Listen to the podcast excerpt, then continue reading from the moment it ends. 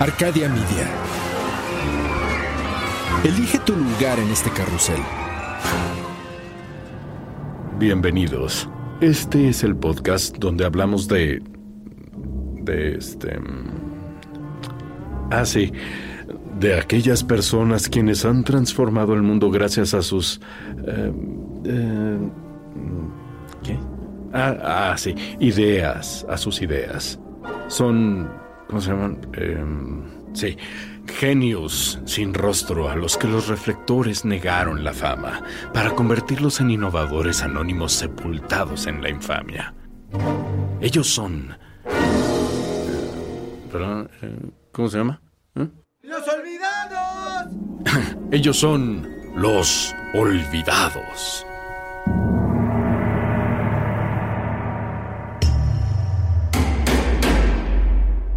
Demandar es un deporte nacional en Estados Unidos.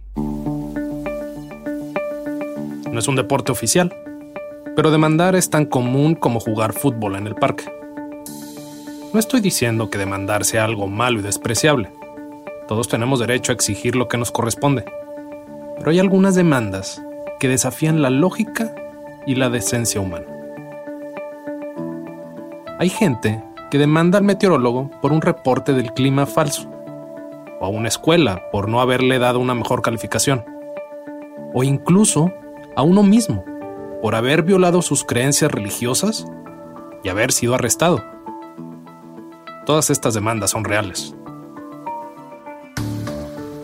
Sin duda, la demanda más famosa fue la de Stella Liebeck, quien demandó a McDonald's por haberle servido un café demasiado caliente causándole quemaduras de tercer grado en las piernas, entrepierna y el trasero.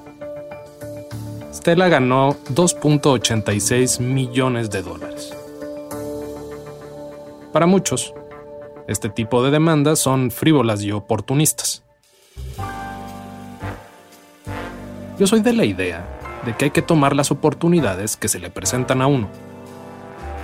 El oportunismo ocurre cuando no se toman en cuenta principios ni convicciones. Cuando estaba en la universidad, mi profesor de promociones nos dio una clase sobre demandas. Explicaba la importancia de ser cuidadosos cuando se crea una promoción y de cómo ser claro al expresarla. Esto evitaría demandas frívolas y oportunistas. Para tener puntos extras al final del semestre, nos encargó buscar en el periódico alguna promoción con fallas para demandar en la Procuraduría Federal del Consumidor, la famosísima Profeco en México. Teníamos hasta el final del semestre para demandar. Buscar promociones en el periódico se convirtió en parte de mi rutina de las mañanas. Después de varias semanas de buscar, encontré la promoción perfecta. Bueno, imperfecta, pero perfecta para mis puntos extras. En el anuncio promocionaban computadoras.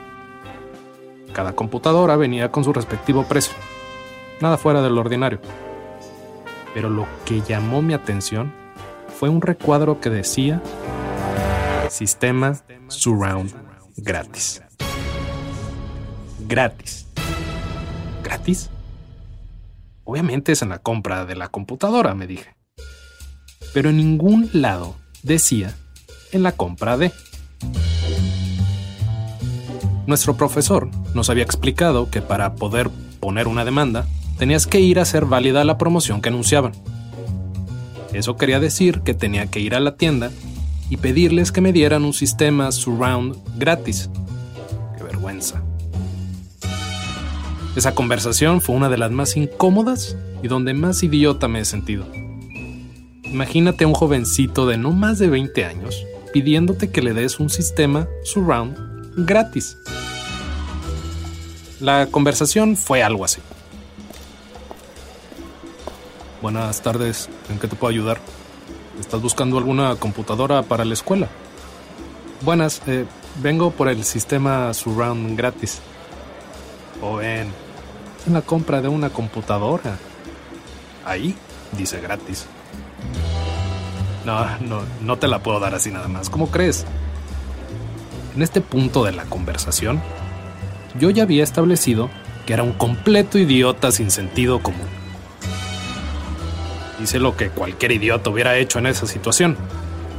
Hablar con el gerente. Pero el gerente, o en este caso el dueño, vivía en otra ciudad y en otro estado. Me lo pusieron al teléfono. Le expliqué que me tenía que dar un sistema surround gratis. Me dijo que no. Le dije que tendría que tomar medidas si no lo hacía. Me dijo que ok. Mencioné la palabra Profeco. Preocupado, me ofreció un descuento del 50% en la mejor computadora que tenía en la venta. Pero yo ya tenía una computadora. Lo que no tenía era un sistema surround gratis. Por obvias razones no llegamos a ningún acuerdo y me retiré del lugar. Al día siguiente, me fui a la oficina de la Profeco con mi recorte del periódico. Saqué copias por si las dudas. En las oficinas de gobierno siempre piden copias para todo. Lo primero que me preguntó el encargado en turno, después de ver mi cara de adolescente, fue que si estaba llevando la clase de promociones con el profesor Schwartz. Le dije que sí. Todos los semestres iban hordas de estudiantes a poner demandas. El profesor era famoso por eso. El encargado tomó el recorte del periódico y después de analizarlo me dijo que efectivamente tenía toda la razón en exigir el sistema Surround gratis. Además, me dijo que en ningún lado decía la cantidad de sistemas que yo podía pedir. ¿Por qué no pides dos? Wink, wink. En esta parte del proceso yo ya me sentía como un oportunista sin vergüenza. Y él lo notó. No te preocupes, me dijo. Yo me comunico con el demandado y te marco para agendar la cita de la querella. Para no hacer la historia aún más larga, el dueño, que vivía en otra ciudad y en otro estado, tuvo que volar para la querella. En la querella lo único que me dijo fue, ¿en serio estás haciendo esto? Los dos firmamos la demanda y el juez, o encargado, me proclamó ganador. Estoy seguro que ese no es el término oficial, pero salimos de la Profeco, lo seguí en mi auto a su oficina y me dio un flamante sistema surround nuevo de paquete totalmente gratis. Jamás cruzamos una palabra, pero por sus gestos sabía exactamente qué pensaba de mí. Maldito oportunista. Y sí, tomé la oportunidad. ¿Qué podía hacer? Necesitaba esos puntos extras, y vaya que me sirvieron. Una semana después, volví a ver el anuncio en el periódico, pero esta vez estaba corregido y era imposible de demandar. Luego me enteré que durante años el profesor usó mi frívola y oportunista demanda como ejemplo en sus clases. A pesar de todo esto, no me considero una persona oportunista. Por cierto, el sistema Surround era una basura. Dejó de funcionar a los tres meses. Soy Javier Peraza. Esto es Los Olvidados las historias extraordinarias de personas que poco recuerdan.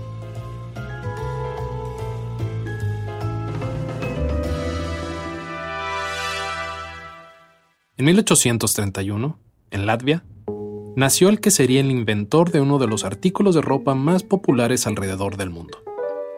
Tú y yo los hemos usado. Tus padres y tus abuelos, y los padres de tus abuelos seguro los usaron. Es más, Tal vez tengas unos puestos en estos momentos. Jacob W. Davis dedicó su vida entera a ser costurero.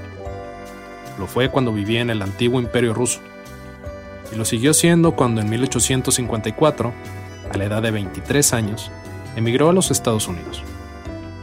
En Nueva York, la primera ciudad a la que llegó, administró varios talleres de costura. Luego se mudó a Maine. Luego se mudó a San Francisco, California. Luego se mudó a Weaverville, en Carolina del Norte.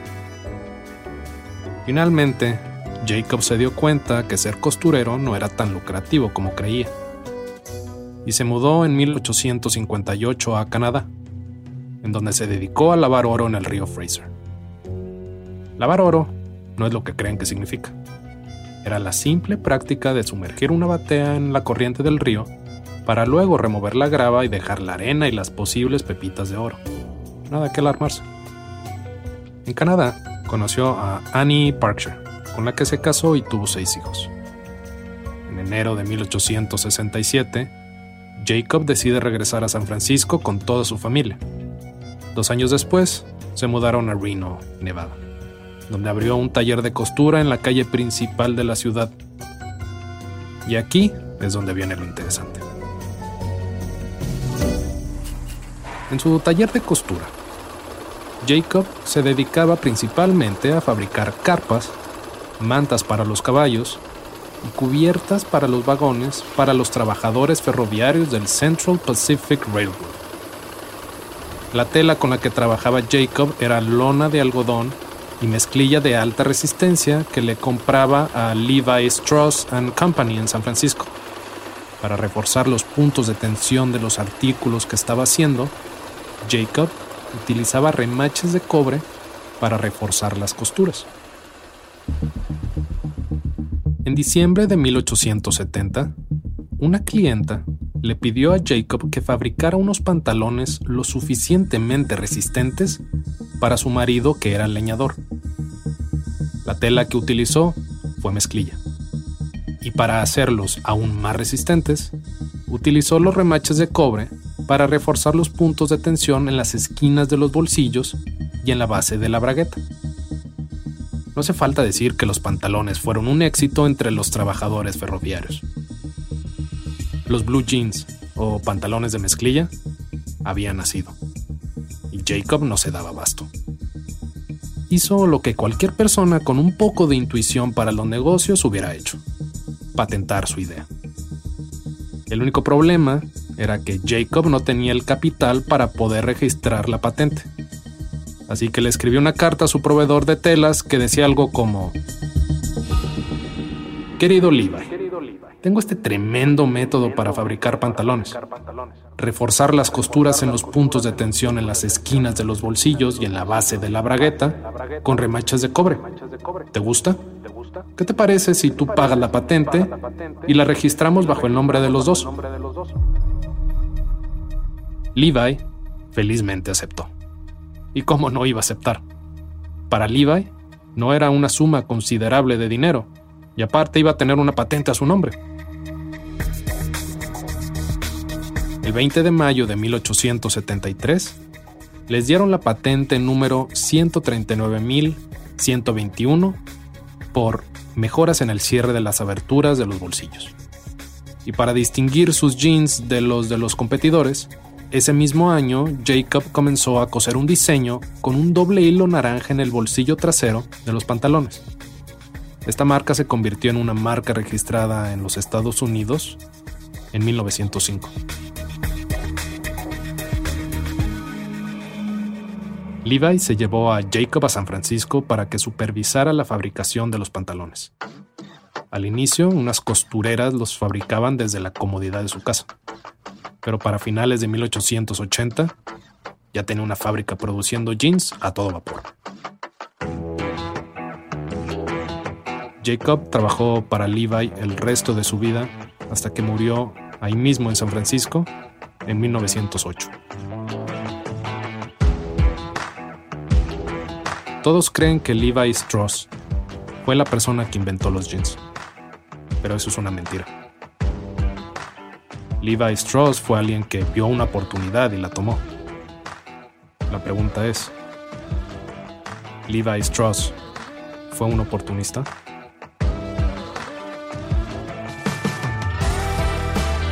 Jacob W. Davis, el padre de los jeans, no será olvidado. Narrado y escrito por Javier Peraza. Diseño de audio por Edwin Irigoyen producido por Luis Eduardo Castillo en los estudios de Wetback Audio en México.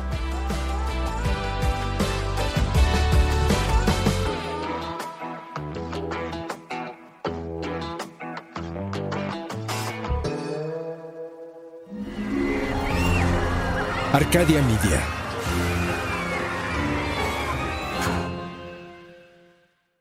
Ever catch yourself eating the same flavorless dinner three days in a row? Dreaming of something better? Well, HelloFresh is your guilt-free dream come true, baby. It's me, Kiki Palmer. Let's wake up those taste buds with hot, juicy pecan-crusted chicken or garlic butter shrimp scampi. Mm. Hello Fresh. Stop dreaming of all the delicious possibilities and dig in at HelloFresh.com. Let's get this dinner party started.